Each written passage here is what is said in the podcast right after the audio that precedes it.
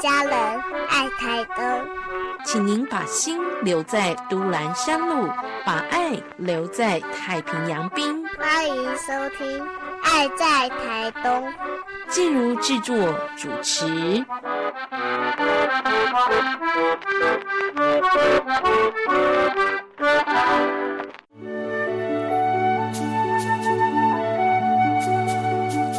健康好邻居，医疗知识，心灵关怀，你也好厝边。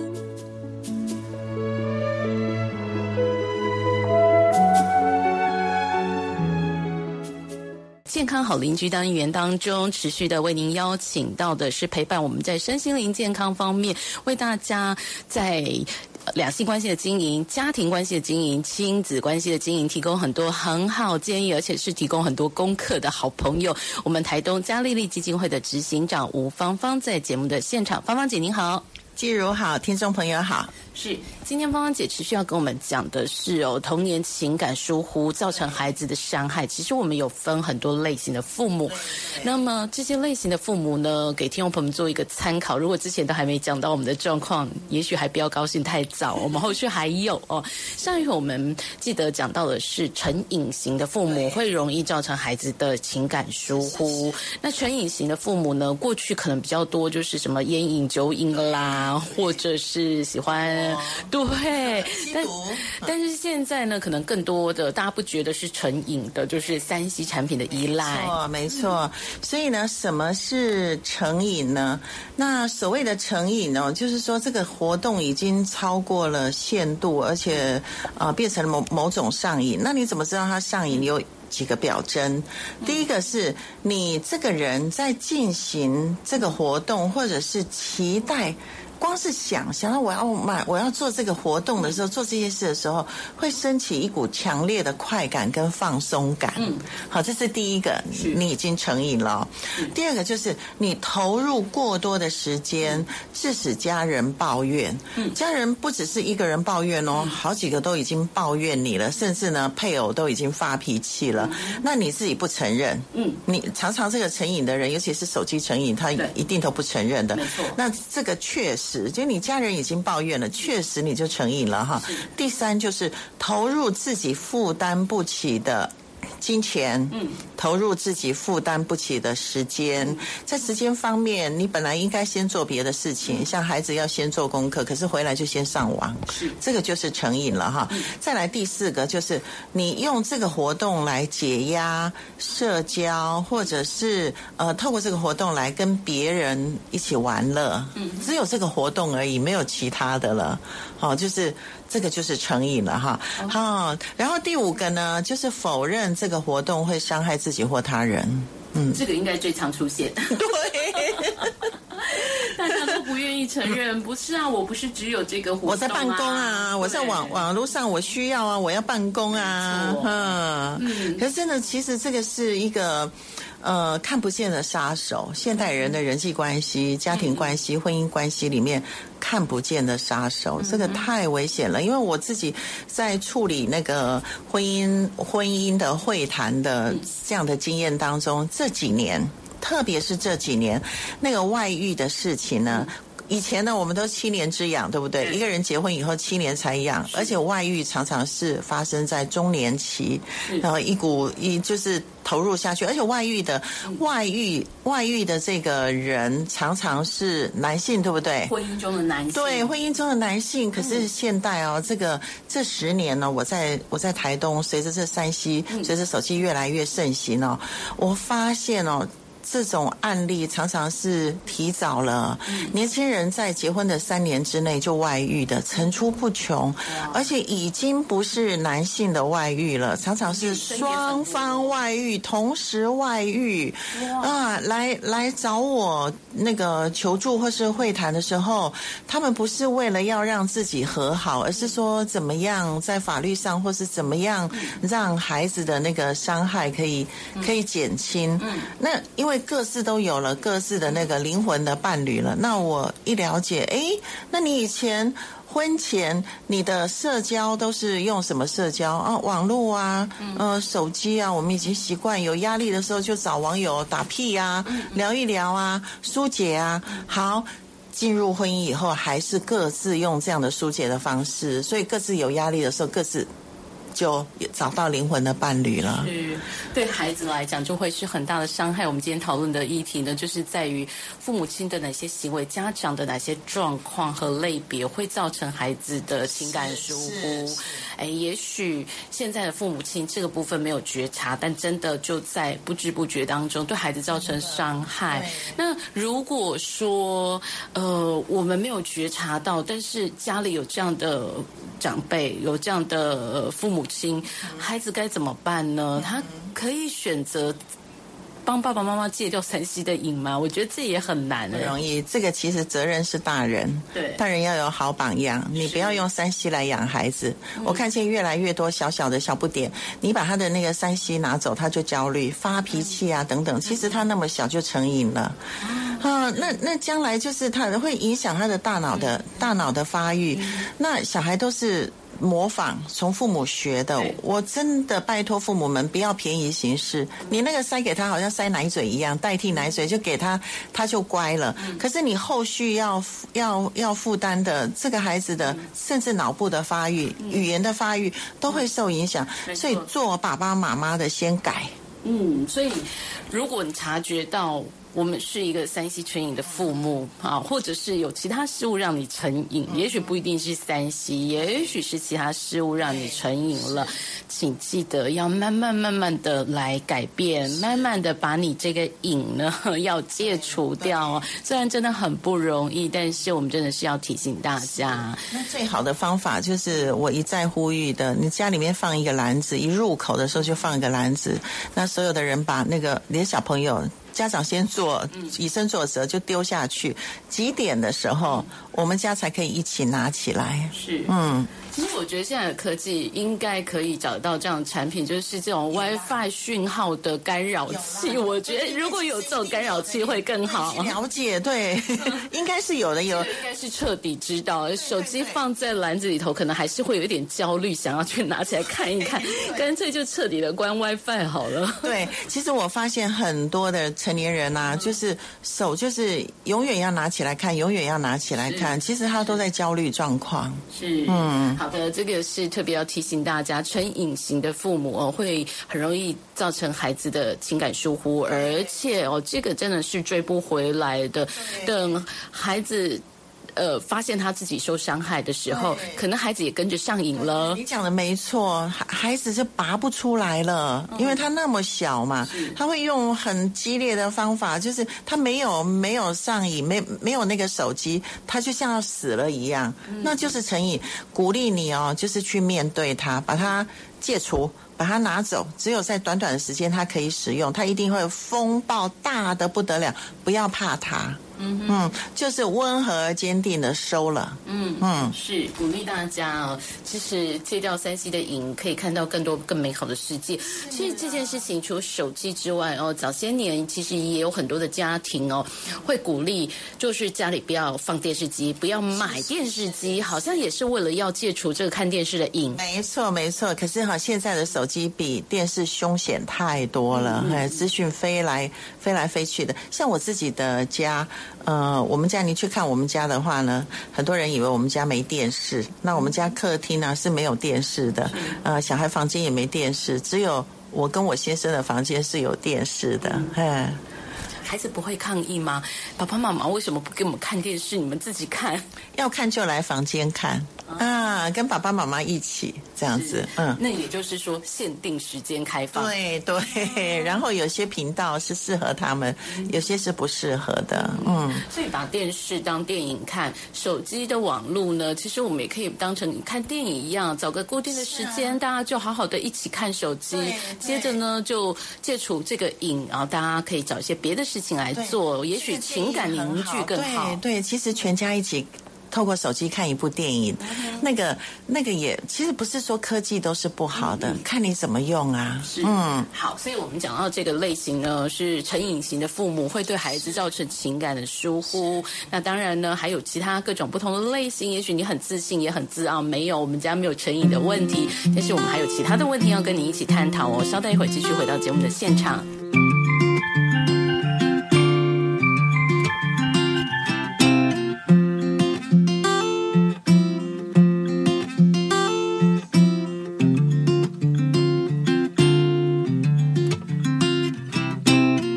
邻居的单元，我们要跟大家聊的是，在家庭关系当中对孩子造成的情感疏忽，有哪些的父母会有这样的问题呢？有许多不同的类型哦。今天节目的现场呢，我们一样是有嘉丽丽基金会的执行长芳芳姐在节目的当中。芳芳姐其实刚刚跟我们讲到的这一类型的父母，成瘾型的父母，我们已经谈过了。不过这个问题在现代社会真的很严重，所以再次跟大家提醒、复习一下。那接下来我们要看。下一个类型的父母是什么样子的呢？下一个类型的父母呢是忧郁型的父母。现在现代人呃忧忧郁症就是一个情绪的感冒，其实很多人都有忧郁，也许不到忧郁症哦，可是就是忧郁。那我今天所要。所要谈的就是，呃，不管你是有被判读说你是忧郁症，呃，也包括你长期都是忧郁，也也许你没有去看医生，可是你心灵品质很不好，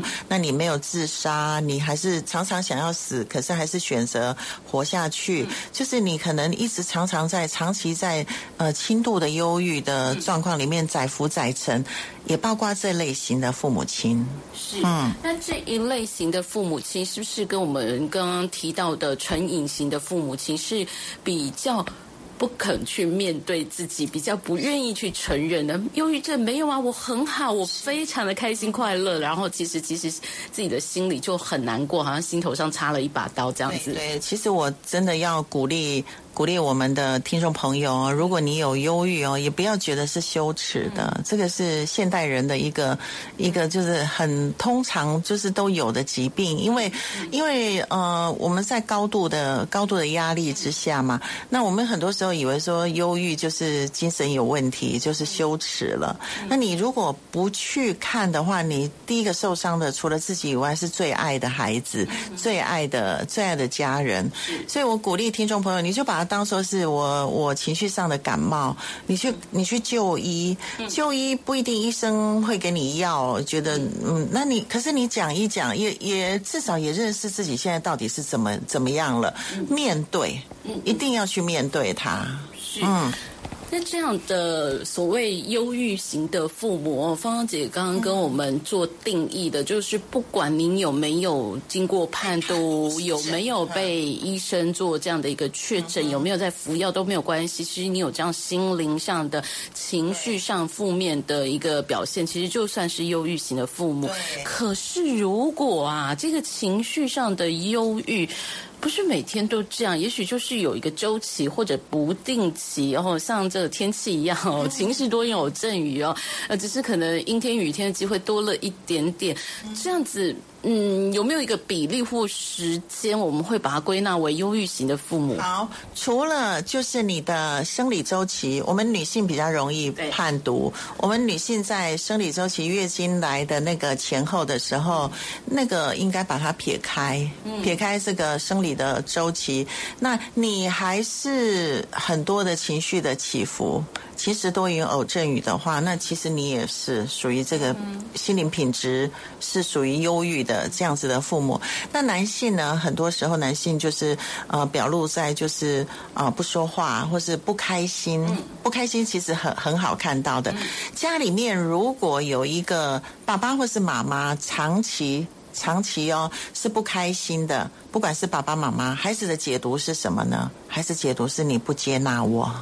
哦，哎，你不喜欢我了。他会觉得父母亲的不开心是针对跟自己有关，对，尤其有的时候父母亲会迁怒，嗯，就是本来我们压着压着，然后这个孩子去碰到了一个小孩骂我们的情绪按钮，我们就对他爆了，嗯，然后加上父母有的时候很不智，就都是你害的啦，什么什么的，或是他做了什么事引起他他已经 OK 了，弟弟妹妹吵架已经这两个都 OK 了，可是爸爸妈妈还继续为这个议题就延伸很多恩怨情仇，所以所以我真的要鼓励做父母亲的，你不要小看你的威力。配偶当中有一个，亲职当中有一个是长期不开心的，不管是你是用愤怒的外爆的，或是内爆的，小孩比谁都知道，你装不了的，小孩就会解读了。你不接纳我，对于一个女儿来讲，她非常在意爸爸有没有高兴，女儿就会卷进去，女儿很会在意爸爸，她就会卷进去说，是不是我做错了什么事情？女儿就会用讨好。那男孩子呢？他在意的是妈妈。如果这个妈妈长期都是不高兴的，呃，可能也没有骂他，也没有打他，可是就是不能取悦的，常常在不高兴的状态之下，那小孩这儿子就会觉得你是不接纳我的。除了用讨好之外，有的孩子会关门，把铁门。男孩子常常就是把铁门拉下来，那算了，我不要再跟你沟通了。就逃跑了。逃跑了，往外去寻求寻求满足了。嗯，所以这呃，父母亲要照顾孩子之前，要先把自己上飞机之后，先把自己的安全带先系好，才去帮助小孩子。所以我们真的呃，自己要先照顾好，婚姻才会和谐，家庭才会美满。是，那这样子类型的父母啊，忧郁型的父母哦，对孩子所造成的情感疏忽。有没有什么样办法可以弥补？是从小孩这边呃，给他们一些心理上的建议，或者是给他什么样的关怀来补足这个部分吗？或者家长的部分，如果这一位忧郁型的父母没有觉察到时候，是不是有其他家人可以用什么样的方式来来帮他做这样的一个情感上的一个补偿呢？嗯，其实哈，在那个婚呃婚姻是一个彼此建立，嗯，彼此建立的一个一个历程嘛，还有彼此成全。我就是要鼓励，就是呃，在家里面，如果家里面有一个忧郁的人，其实你们会常常被烫水喷到。对。家人，因为他溅出来，从嘴巴出来的整个情绪就像一个滚烫的水，会烫到你们。那所以有的时候真的不是你们一个人可以承担的，嗯必须要有一。一些人，更多的人陪着你们走这一段路，尤其是你的家人当中有一个已经被判读是忧郁了，那你又不能全时间的陪伴他，日子还是要转下去。所以其实可以求助一些社服的、社服的、社服的机构，或是一定要先就医。就医，那其实，在医院里面有一些临床的心理师，可以先做那个那个部分的自我的整理。是。嗯，要找资源。嗯，所以针对忧郁型的父母哈，在调整的过程当中，真的是需要专业的协助，勇敢的去面对，面对，然后去就医。在其他家人的情感伤害这个部分，还是要请专业来协助跟帮忙。没错，那孩子们就是如果说。啊，你你可以跟孩子们，呃，愿意跟孩子们对话的话，你就是鼓励他们说，其实，呃，孩子们不需要卷进去，嗯，因为，嗯，我很难在节目里面详细的谈，因为，哦，我没有办法很细的讲孩子的年龄，孩子的年龄的那个你要给他的处遇不一样。如果说他已经是像五六年级以上的，可以有一些理性的那个对话的，诚实跟他讲，就是说，如果你是忧郁的。这一位，你就要告诉孩子说：“真的，妈妈现在好像就是比较困难一点，有的时候会失控。嘿，那妈妈如果失控、乱骂、见乱射的时候啊，你们就是选择离开现场，嘿，或是用妈妈爱的语言。妈妈爱的语言是肢体的接触，那时候你们过来抱我一下，嘿，或是就是善用我们所学的那个爱的语言。是，那这一类型忧郁型的父母，跟我们之前说到单亲父母对孩子造成情感疏忽的这个部分呢，是不是等于进阶版啦？因为我们之前想到单亲父母对孩子造成伤害是来自于单亲的这种愤怒啊，或者是忧伤啊。那这样到一个忧郁型父母对孩子造成的情感疏忽，应该就是慢慢的可能就是进阶版了。对，其实单亲更难哦。嗯嗯，单亲更难，因为他的那个支持系统又没有，然后里面有很多的很多的伤痕，而且单亲会他会他会呃很快的选择一个生存模式，就是单亲的妈妈或是爸爸，他就这样忙忙忙忙忙，让他可以活下去，他不要再去思考这些。对，那当他进入那个生存模式的时候，你看见可能是一个女强人或是一个男人很独立这样子，但是他的孩子会很害怕。嗯，哎，所以我们上次有提到说，我们进入生存模式的时候，你真的也要顾念到孩子的那个感受，是。多跟他沟通。是，所以其实，在家庭里头哦，每一个家庭的状况不一样，然后每一类型，我们也许归类这种家长的类型，但是每一类家长类型的一个呃背景之下，其实可能还有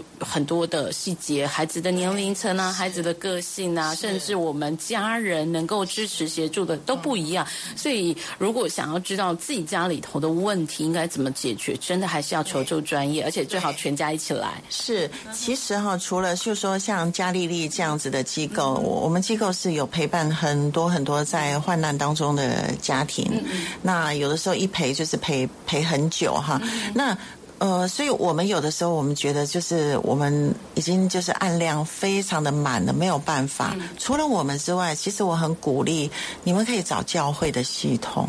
有有台东有几个几个教会，他们都有那种团体，就是说，呃，他也没有说一定要你一定要是基督徒，一定要逼你要信主。比如说，有的教会他有呃年轻的妈妈的团体，年轻的妈妈的支持团体。那所谓的年轻妈妈，其实也不是年轻。因为我们现在都晚婚嘛，自己可能三十几岁了，生了好几胎，好体力也不好了，很累，然后两边都要忙工作，然后父母，因为我们比较晚婚，生小孩的时候父母可能也老了，父母可能也没有办法真的变成我们支持系统了。那有些教会他们有这样子的年龄层的，有小小孩的这样子的妈妈的那个妈妈或爸爸的支持系统，你可以其实可以找。或者是呃打电话来问嘉丽丽，我们可以帮你们推荐。然后一群人一起走过，尤其是女人，其实有很多的资源，因为女人姐妹掏念一念骂一骂，嘿，讲一讲哭一哭啊，哎，我们就释放了。是，其实如果说家长朋友哦，呃，要进入支持系统啊，或者是找专业协助，你可能有点尴尬不好意思的时候，其实我觉得利用现在暑假期间哦，可以先帮孩子找一个好。地方，因为很多的教会、很多的呃机构团体，夏天就会办夏令营、办客服班，给孩子有个地方、有个去处。那接着呢，慢慢孩子进入客服班之后呢，家长也可以进入客服班的家长系统。我觉得这样子协助应该就会比较自然一点。好，对，其实我们有困难的时候是应该要一群人一起走的，一群安全的人搀扶着走，不要落单，不要落单。其实有很多的家。家长或者是有些大朋友，尤其是父亲这个角色，可能就会觉得，哎，找协助好好丢脸哦，或者好尴尬哦。那没关系嘛，我们就利用暑假期间，让孩子先进入这样的一个团队里头，我们就慢慢慢慢的融入在其中，也许就很自然了哦。慢慢的也可以给你一些协助。那我们今天讲到的是忧郁型的父母哦，也许你也可以透过这种方式转一下注意力，转一下忧郁，至少孩子可以先脱离这个。忧郁的情境中哦，那今天非常谢谢芳芳姐给我们这样的资讯。好的，好，拜拜。